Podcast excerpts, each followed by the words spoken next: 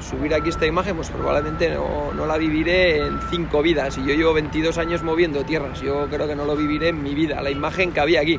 Porque ahora veis esta imagen y dices, bueno, se ve esto y dices, jo, pues mira que bien aquello descrestado, organizado, perfectamente, pero era, era digno de ver. Aquí había grietas en las que venías con ese coche y entrabas directamente a la grieta. Un corte allá, que ahora mismo está todo aquello pues descabezado, esplanado, taluzado. Había un corte de 60 metros que era un corte de cantera impresionante, un cráter gigante había allá. El paisaje que describe Sergio es el del vertedero de Zaldívar, después del derrumbamiento que el pasado 6 de febrero desplazó ladera abajo un millón y medio de metros cúbicos de residuos. Dentro quedaron atrapados Alberto Sololuce y Joaquín Beltrán, quien días antes ya había alertado de extraños movimientos de tierra y que decidió retirar sus máquinas, pero no le dio tiempo. A punto de cumplirse cinco meses y a pesar de que no se ha parado de buscarles, sus cuerpos aún no han aparecido. Hola, soy Montserrat Domínguez y esto es Extra, el podcast de El País Semanal. Hemos vuelto al vertedero de Zaldívar para tratar de entender qué pasó.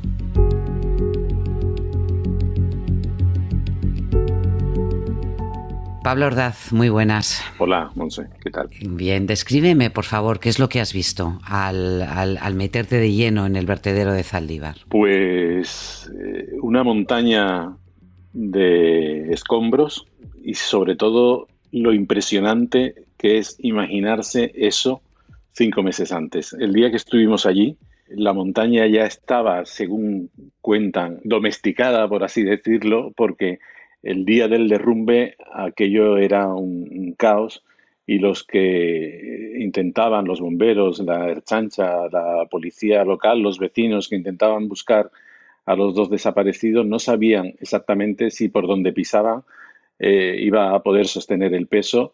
Era imposible mantener, eh, o sea, meter allí las, máquinas, las excavadoras eh, o los todoterrenos, porque la, la montaña se había derrumbado sobre sí misma y lo que había allí no era tierra ni piedras, era amianto y residuos de no se sabe de no se sabe qué. quiero decir que la inestabilidad que había de la masa era tremenda. Cuando entramos allí era, era tremendo.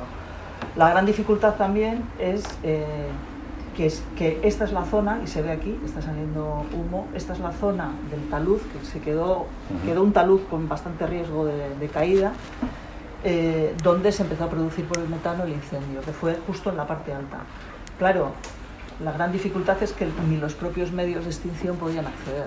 Ya cuando nosotros pudimos acceder, eh, todavía era muy impresionante, sobre todo porque allá abajo se veía eh, la autopista, una autopista por la que pasan 30.000 eh, coches todos los días, la que une Bilbao y San Sebastián. Era, era todo todavía muy impresionante, sobre todo pensando que ahí sigue habiendo dos, dos, dos personas desaparecidas. Pero sobre todo impresionaba por lo que veíamos allí e impresionaba también por lo que nos contaban que fue eso, eh, horas después del derrumbe. El cálculo, para que nos hagamos una idea de, todas las toneladas de escombros eh, que se desplazaron cuando se produjo el derrumbe, el cálculo son cuatro campos de fútbol, ¿no? Llenos de todo de ese, de ese material, de los residuos, de residuos de una papelera, de barro, del amianto. Exacto. Uno de los técnicos de la Consejería de Medio Ambiente del Gobierno Vasco decía eh, me he inventado casi el campo de fútbol cúbico, porque es verdad que te dicen 300.000 eh, metros cúbicos o 3 millones y no sabes exactamente. Y es eso, son cuatro o cinco campos de fútbol, estadios, ¿no? Como él decía como San Mamés, ¿no? Pero como un estadio grande eh, que se derrumba, ¿no? Que se derrumba de una forma, además en muy pocos segundos, y desaparece todo. ¿Eh? desaparece todo, la, caseta de pesaje, la entrada, eh, de pronto la montaña cambia. A mí una de las vecinas del, caserío que estaba más cercano estaba recogiendo la ropa eh, cuando, cuando la, montaña se, vino abajo. Y, le preguntaba, bueno, y, cuando levantó la vista y miró, cómo vio la montaña, Y ella me dijo, no la reconocí. Y es muy curioso, alguien que vive enfrente de esa ladera, que lleva años, décadas viviendo allí, de pronto yo creo que no se puede expresar de forma más gráfica eso, ¿no? Y una montaña y de pronto ya no sabía si esa era la misma montaña. Y, y tardó 40 segundos en, caer. Cuéntame, cuéntame, Pablo, ¿qué tipo de vertedero es, es, este? Sabemos que está em, que estaba casi agotando su, su, capacidad, que en teoría tenía que haber durado muchos años más, pero apenas le quedaban dos de vida, de vida útil. ¿Qué tipo de residuos, qué tipo de vertedero, cómo se gestiona, quién lo gestiona? Eh, es todo muy curioso porque es un vertedero que se llama de, residuos no peligrosos. Eh, inertes, pero que incluye el, amianto. Eh, eh, digo que es muy curioso porque está en una ladera, ahora es muy fácil verlo porque todos sabemos que está allí y levantas la mirada, pero está entre medio de tres pueblos, entre Zaldívar, entre Ermue y entre Eibar. Y si tú hace ocho meses le preguntas a los vecinos de alguna de estas localidades por el vertedero, pues seguramente ninguno te habría eh, dicho mucho, ¿no? Habría sabido decir mucho porque, porque estaba de espaldas a los tres sitios, ¿no? Dicen las malas lenguas, ahora casi todo además, pues son sospechas que precisamente eh, eh, se buscó esa ubicación para que eh, nadie considerara que el vertedero era suyo, que el problema era suyo. Pero la verdad es que no fue un problema hasta que se cayó. El vertedero lo, lo, lo gestiona una empresa que se llama Verter, que es de un empresario conocido en la zona por sus vínculos con los políticos locales eh, y su voracidad a hacer negocios de todo tipo desde hace, desde hace mucho tiempo.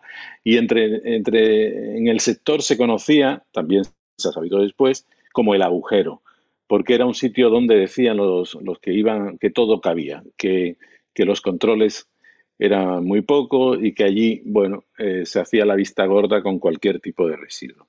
Desde el gobierno vasco se dice que no, que en principio todo estaba bien y lo que no estaba, aunque sí le levantaron eh, muchas incidencias, muchas pequeñas multas, siempre se iba corrigiendo.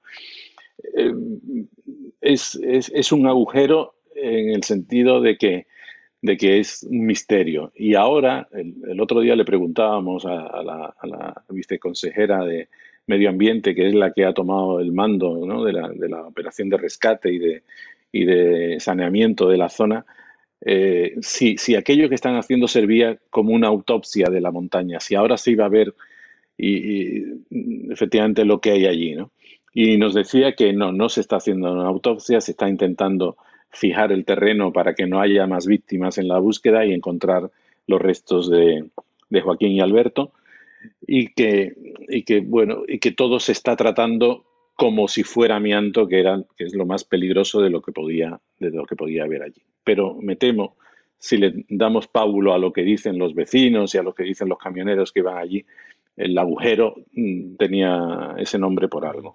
Entiendo el que, que haya amianto, eh, que recordemos puede producir cáncer, Em, dificulta también la forma de, trabajar de los equipos que llevan, que llevan ahí sobre el terreno desde hace, bueno, desde que se produjo, desde que pudieron entrar, porque luego hubo un incendio también, luego, luego hablaremos eso en la portada del País Semanal, en las fotos impresionantes de Alex Iturralde, eh, aparece un, un, hombre vestido, bueno, parece Chernóbil, es la mejor manera de, de describirlo, con un perro, con un traje, este sí que es un EPI de protección especial, una máscara muy muy, compleja porque es en esas condiciones, ¿no? Como tienen que trabajar allí. Sí, es, es un Erchaina, Ñaki, de la unidad canina de, de, la Archancha y, y, sí, de hecho cuando nosotros fuimos a la visita, lo primero antes de entrar, pues nos hicieron que nos pusiéramos un EPI, unas botas especiales, una mascarilla especial y efectivamente subes y todo el mundo está trabajando así. Es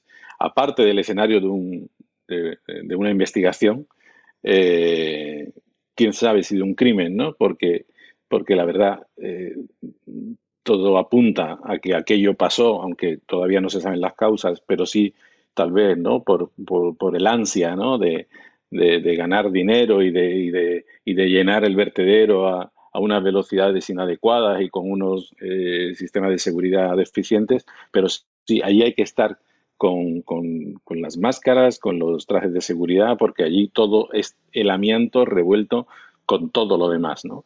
El amianto, eh, si se siguen las, lo que nos cuentan, que si se sigue el protocolo de seguridad, no tiene por qué tener mayor eh, peligro.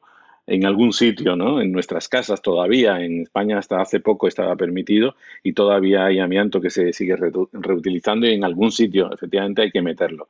Y si se, y si se coloca bien eh, en espacios estancos, perfectamente eh, impermeabilizados, eh, pues no, no, tiene por qué suceder nada. Ahora lo que pasa es que el derrumbe de la montaña, el lodazal en el que se convirtió aquello y que llegó hasta la autopista, eh, ahora mm, todo lo que nos decía la viceconsejera Elena Moreno es que todo ya se está tratando, sea amianto, no como si fuera amianto, como si todo fuera amianto, para, porque no hay manera ¿no? de ahora de separar unos restos de otros. Mm, comentas en tu reportaje, Pablo, eh, que la forma en la que se trataron los, eh, los incendios, el incendio que se produjo, nada más eh, caerse, producirse el derrumbamiento, ha podido complicar mucho las cosas también, porque se, se, bueno, actuó un helicóptero que echó agua y con los se formó un lodo eh, que provocaba metano. Es decir, hay dudas también de cómo fueron las primeras actuaciones inmediatamente después de, del derrumbe. Sí, sí, sí hay eh, unanimidad en algo. Eh, es que en los primeros momentos fueron un caos. Cuando entré por primera vez al vertedero, sentí miedo. El primer examen es que había unos riesgos latentes muy importantes y sobre todo que teníamos que ser muy conscientes de que también los intervinientes y los trabajadores que pusiéramos en marcha no corrieran nuevos riesgos, eh, pero la situación realmente era, era escalofriante. E incluso no lo dicen públicamente, pero sí lo dicen de récord que en el gobierno vasco que se actuó mal, se actuó mal al principio, desde todos los puntos de vista, porque eh, bueno, allí entró todo el mundo eh, sin como pudo, ¿no? sin saber dónde estaba entrando, sin saber que había amianto, eh, y, eh, sin saber que había metano dentro y que eso eh, en el contacto con, el oxígeno y con el agua podía provocar incendios y se intentó apagar un fuego con helicópteros con agua que lo que estaba haciendo er, es, empeorar la, situación.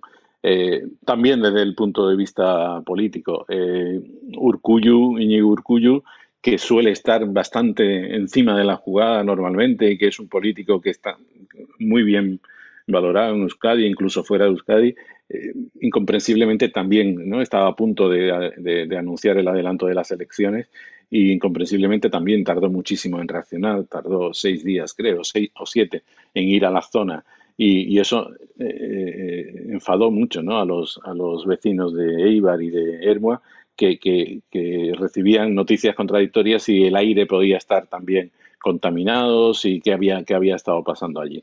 El principio fue muy, muy caótico. También dicen los técnicos que era muy difícil, eh, eh, por inesperado, por la situación sobre, sobre la autopista. También una de, uno de, las, de las urgencias para ellos que a las familias les, les chocó y les enfadó mucho, una de las urgencias era volver a abrir una autopista que comunica Bilbao y San Sebastián, y y, y Vizcaya, y que se cortó prácticamente por la mitad, dejando incomunicada a las dos, a las dos provincias. Eh, es verdad que, bueno, cuatro meses después es muy fácil, ¿no? Eh, eh, decir cómo, cómo habría que haber actuado, pero que los protocolos, si existían, no no se, eh, no se cumplieron. Háblame de Alberto eh, Sololuce y Joaquín Beltrán, eh, que continúan atrapados ahí bajo toneladas de, escombros. ¿Tú has podido un poco reconstruir qué es lo que pasó en esos 20, 30, 40 segundos en los que se precipitó todo? ¿Quiénes eran? ¿Qué estaban haciendo allí? Creo que Joaquín Beltrán tenía eh, desde hacía días la sospecha, y así se lo había comunicado a los dueños del vertedero, de que, la, de que había extraños movimientos de tierra, ¿no? que, le hacían sentir inseguro. Es, es, aparte de por la magnitud de la montaña y de lo que vimos allí, eh, de las cosas que más impresionan eh, son dos. Una es esa que tú dices. Unos días antes, Joaquín Beltrán, que tenía una pequeña empresa que se dedicaba a, mover ¿no? los vertidos eh, dentro del, vertedero, que era como una especie de subcontrata de, de Verter, de los dueños del vertedero. Él ya se dio cuenta días antes, fue él que lo comunicó a la empresa, eh, que no le hizo mucho caso en una comida que tuvieron justo el día, aquel día, el día del, derrumbe antes. En, una comida eh, inmediatamente antes, una hora antes, él les dijo, mira, no me están haciendo caso, nos vamos a ir de aquí porque, porque ya no me fío. ¿no? Eh, él, avisó a todos y justo en el momento en que, en que se produce, él, él, muere y te lo dice su hermano eh, Chisco, ¿no? Que, que, tuvimos la oportunidad de hablar con él junto en la, en la ladera de enfrente del vertedero. Él, él, se murió avisando a los demás. Él, él, notó, él estaba pendiente, estaba como con, con, el oído puesto en la tierra. En cuanto vio, salió corriendo a avisar a todos y, le dio tiempo a avisar a su hermano, a avisar a su sobrino, a su hijo que trabajaban con él y, iba a avisar a Alberto Soraluce que, que era em, empleado de, de, Werther y ahí ya se le perdió el rastro. Eh, y es muy impresionante como Chisco, como este hermano de Joaquín Beltrán, estaba encima de una retroexcavadora cuando empezó a moverse en la tierra. De manera extendida, eh, de manera instintiva, él extendió eh, la, la, pala de la, de la excavadora. Yo pongo ahí en el reportaje, puso la excavadora como cuando queremos tirarnos a una piscina, ¿no? Con los brazos extendidos. Y eso eh, permitió que, que surfeara, ¿no? Por, encima de los 30 eh, segundos, 40 segundos, una, eternidad hasta que se quedó parado y no, y no, no le pasó nada.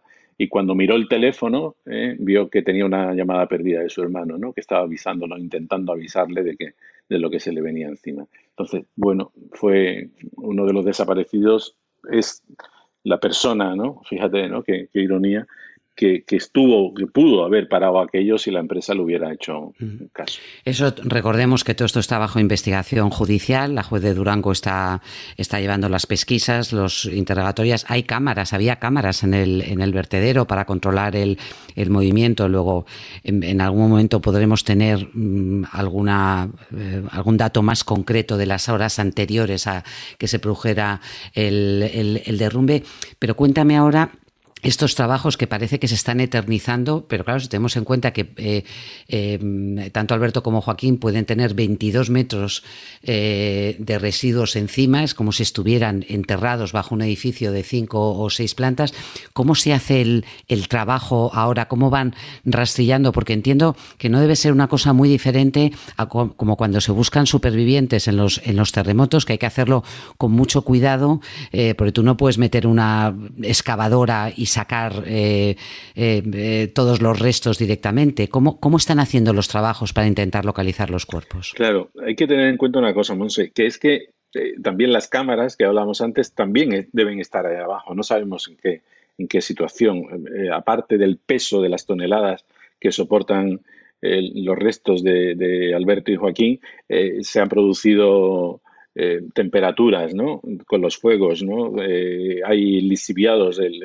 las aguas de los, del vertido. Eh, no saben, ellos no saben, sobre todo el cuidado, el cuidado al, rastrillar, ¿no? Como si estuviéramos en, en, la playa buscando algo que se nos ha perdido con mucho cuidado, es porque no se sabe en qué estado después de tantos meses de tanto peso encima en una situación pues de vertidos mm, eh, que no sabemos del todo qué es, qué es lo que en qué situación puede encontrarse. ¿no? En el tema de la búsqueda, lo que, lo que nosotros tenemos claro que tenemos que ser muy metódicos.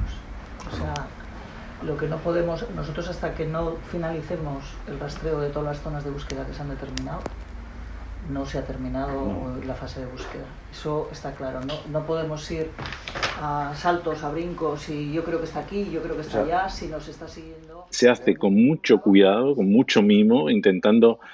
Se graba todo. Hay eh, al lado de cada excavadora con el rastrillo hay unos eh, agentes de la Archancha con, con unos trípodes que van grabando y desde una furgoneta otro, otro policía va viendo en directo por una pantalla, eh, fijándose ¿no? Eh, con un zoom a ver si, si ve algo que pueda llamarle la atención, que pueda corresponder a algún, algún resto. En el momento de que, hay alguna duda, se para entran los Chinas, también todos ellos con los EPIs, con, con, la protección, y si la duda persiste, entra la unidad canina con los perros y revisan hasta, por ahora todo ha sido negativo y, siguen buscando. Ah, justo hace un par de días me llamaba un responsable del gobierno vasco para preguntar precisamente cuándo salía el reportaje y me dijo, creemos que estamos muy cerca de donde nos de donde, donde debieran estar, ¿no? Entonces ahora todo ese trabajo va todavía más lento, ¿eh? más minucioso, porque ellos creen que puede, que si están, están ahí. Em, la familia no ha perdido la esperanza ¿no? de, que, de que los encuentren, porque eso es una posibilidad, eh, Pablo, que finalmente, quiero decir, remover todos esos millones de, toneladas, puede que llegue un momento en el que sea, sea imposible continuar, pero la familia sí que tiene, sí que tiene esperanzas de que finalmente encuentren sus, sus restos. Eh, la familia, por lo que me decía Chisco, eh, no quiere ni, ni pensar, ni por supuesto oír hablar de que la, de que la búsqueda se va a parar, de que esa posibilidad de no encontrar a sus familiares eh, puede hacerse efectiva. Eh, ellos dicen, ¿no? Eh, creo que fue el hermano de Alberto Soraluce, un familiar de, no queremos ni pensar en la posibilidad de tener que llevarle flores a un, a un vertedero. Ellos, por supuesto, ya la esperanza la perdieron enseguida, ¿no? De encontrar a sus familiares con vida, pero si quieren encontrar, bueno, pues los restos que se puedan encontrar para poder enterrarlos y, empezar un duelo aplazado eh, y es una tortura ¿no? de, cinco meses ya. Exactamente, casi cinco meses que se van a cumplir ahora, en los que los trabajos entiendo que solo se pararon eh, durante las primeras semanas del, eh, del estado de alarma por la, por la pandemia, pero que continúan ahora, como tú has podido comprobar, y ojalá sea cierto lo que te dicen de que están más cerca de nunca de localizar a estos dos trabajadores. Sí, la consejera de la viceconsejera de Medio Ambiente nos aseguró que no, que no se habían parado, que en ningún momento estuvieron parados. ¿eh? La familia tiene dudas de si se está buscando bien y, de, a la velocidad adecuada, pero mm, la viceconsejera que, que, prácticamente ¿no? se ha erigido, ¿no? Eh, tiene mucha experiencia y ha tomado como esa búsqueda como un asunto personal y es casi la capataz de los, de los, de los trabajos que se están haciendo, dice que no se ha parado en ningún momento. Pues esperaremos a ver el resultado de, la, eh, de, la, búsqueda y también de la investigación judicial que nos dará eh, más datos que además pueden servir para la gestión de otros vertederos y para evitar que catástrofes como, como esta puedan, puedan reproducirse en otros, en otros lugares.